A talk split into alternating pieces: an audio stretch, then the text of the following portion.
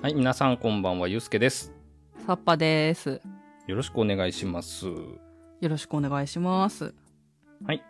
テーマリクエスト、えー、黒原春子さんからいただいてました。はい。各国でのドラえもんや藤子作品の人気についてということです。うんうんうんうん。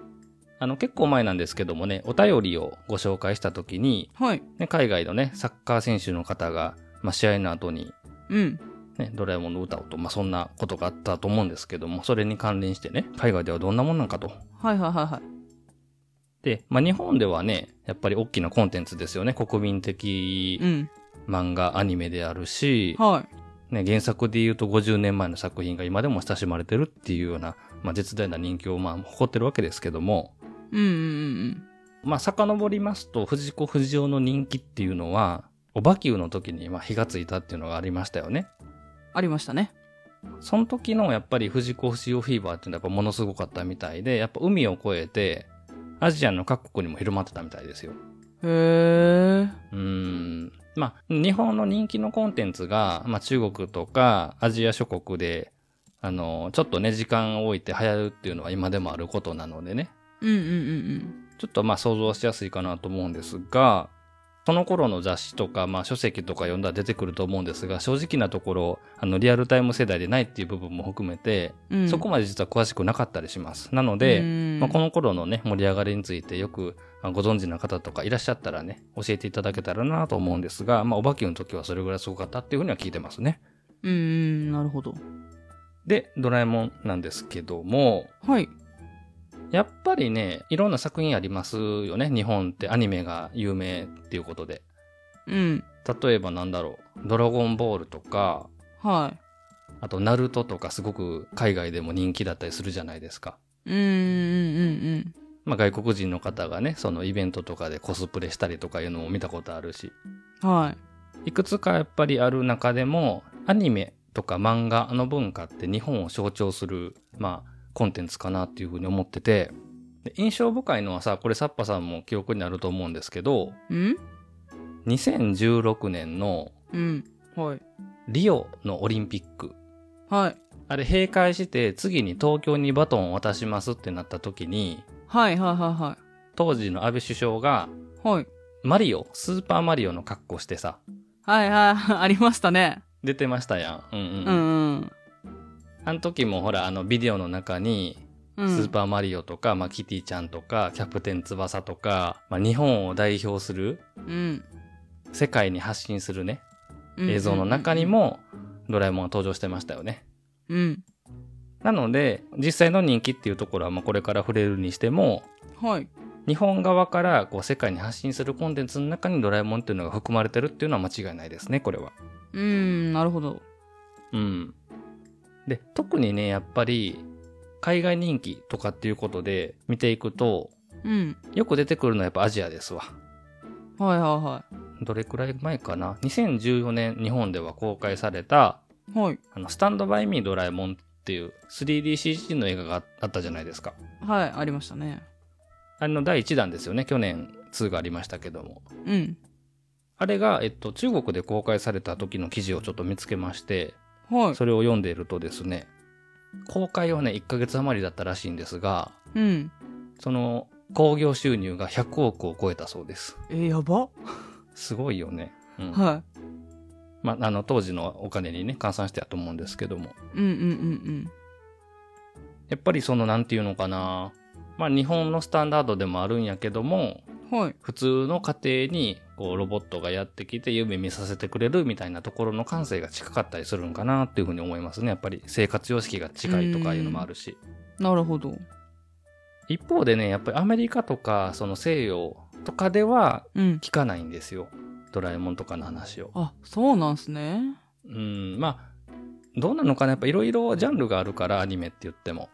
うんうんあの、ドラゴンボールとかナルトみたいにこうバトルがね、主体であったり、まあそんなんも流行ってるとは聞くけども、もしかしたら流行りにくいジャンルっていうのがあるのかもしれないなとも思いますね。うんうん。あで、興味深かったのが、そのアニメっていうものに対しても求めるものっていうのがあるみたいで、各国で。ー。はい。のび太くんがドラえもんと一緒に、まあ、過ごすのは楽しいんだけど、うん。ドラえもんに頼っちゃうっていうのが、まあ、子供の成長をね、見守るための位置づけとして適してないっていうふうに、あの、判断されてるのかもしれないみたいな記事とかもあったんですうよ。ん。だから文化。化というか、考え方というか、はいはいはいはい。そのあたりでまた、うんうん、あの、ヒットするヒットしないの違いがあるのかなっていうふうな部分もあるみたいですね。うーん。アジアの方に話を戻すと、はい。ドラえもんが流行った時に先生とかもその取材を受けるためにこう海外とかに行ってたんですよ。うん。で、ベトナムに行った時に子供にね、先生は4次元ポケットは持ってないんですかって聞かれたんですって。 と、はい。でその時もね、さすがね、あの F 先生すごい素敵やなと思うんですが、ちゃんとね、子供の夢を壊さないように、うん。ドラえもんのポケットは、ドラえもんがつけてるものの他に予備が1個あるんだけど、うん。この2つしかないから僕は持ってないんだっていう風に答えたんですって。おー。いいね。さすがう。ん さすがですよね。はい。とかね、あのーこれどこだったかなアジアのどこの国かちょっと忘れちゃったんですけど、台湾やったかなあのね、著作権っていうのが国によって違うんですよ。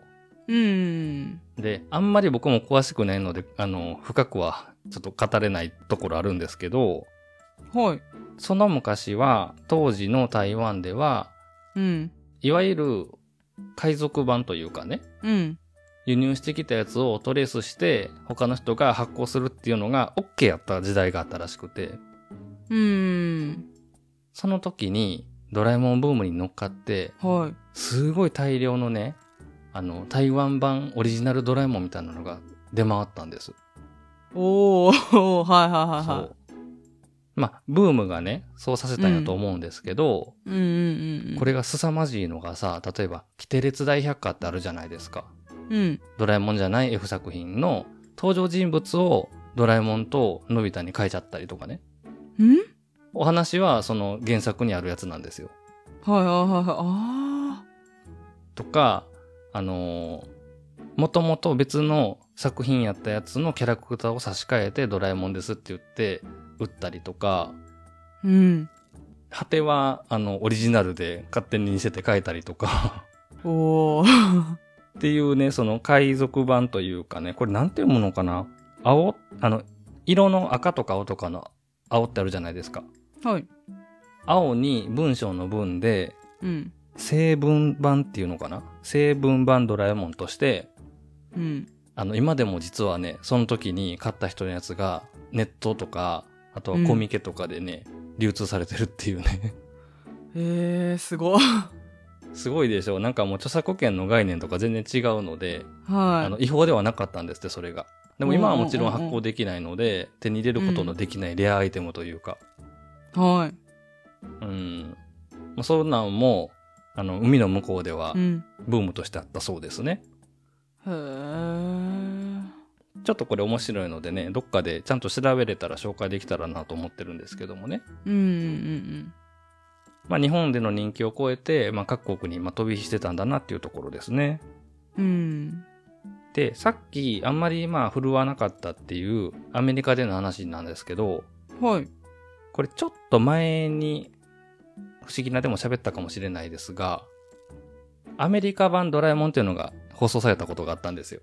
うん。えっとね、30 35周年だったかなはい。んちょっと待ってくれ。2016年か。うん。あ、違う。んあ ?2014 年。うんうん、うん。ドラえもんが始まってはい。 35年経った2014年にアメリカのアニメとしてはい日本のやつを再放送するんじゃなくて、うん。アメリカにローカライズされたアメリカ向けドラえもんっていうのがワンクールだけ放送されたことがあったんですよね。はい。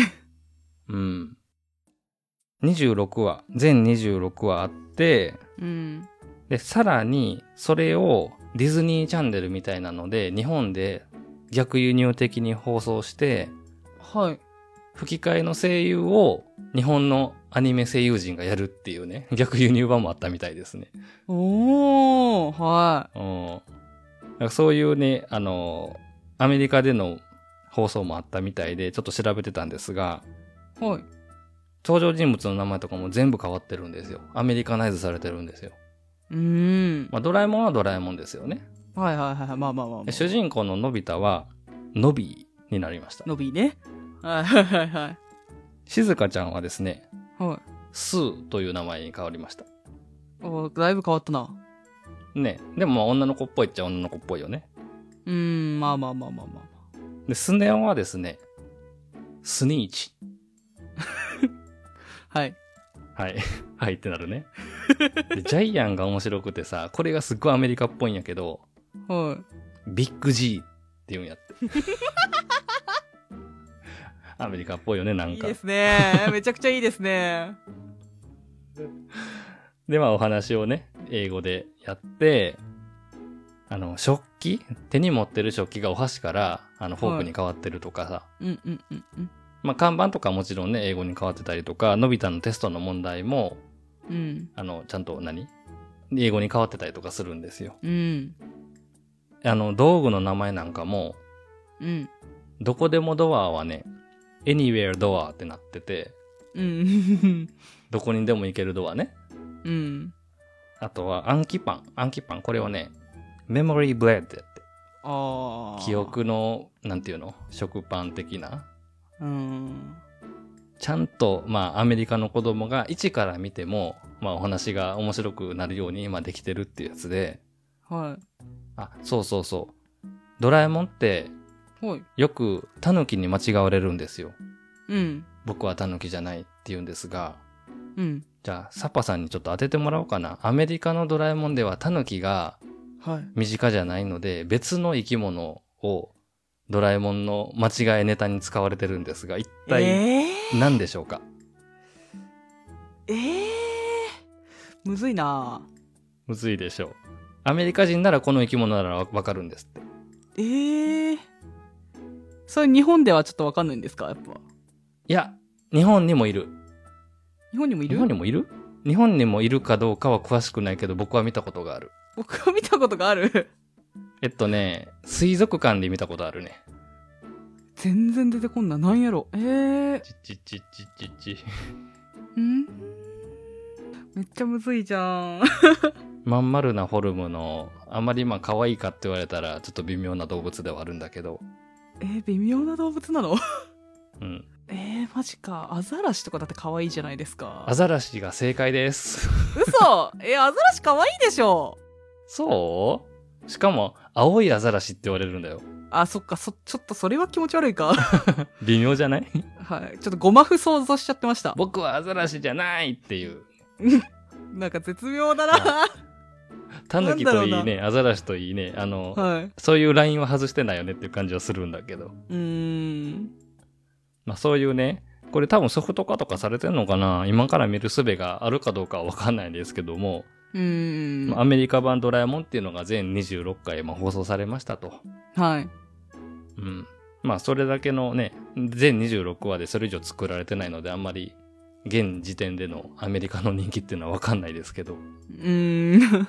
まああの、このポッドキャストね、はい。海外からも聞いてくださってる方が何名かいらっしゃるようなので、うん。もし教えていただける方いらっしゃったらね、うちのエリアの、うちの国のドラえもんとか藤子作品、こんな感じよって、情報いただけると嬉しいな。 そうですね。教えてほしいですね。ねえ、我々ね、どうしてもね、日本の中から見てますんでね。うん。で、まあ、よかったら、海外のお友達に勧めてください、この番組を。 うん。はい。と、まあ、ちょっとね、調べられる範囲でご紹介いたしました。リクエストいただいた黒原春子さん、ありがとうございました。ありがとうございました。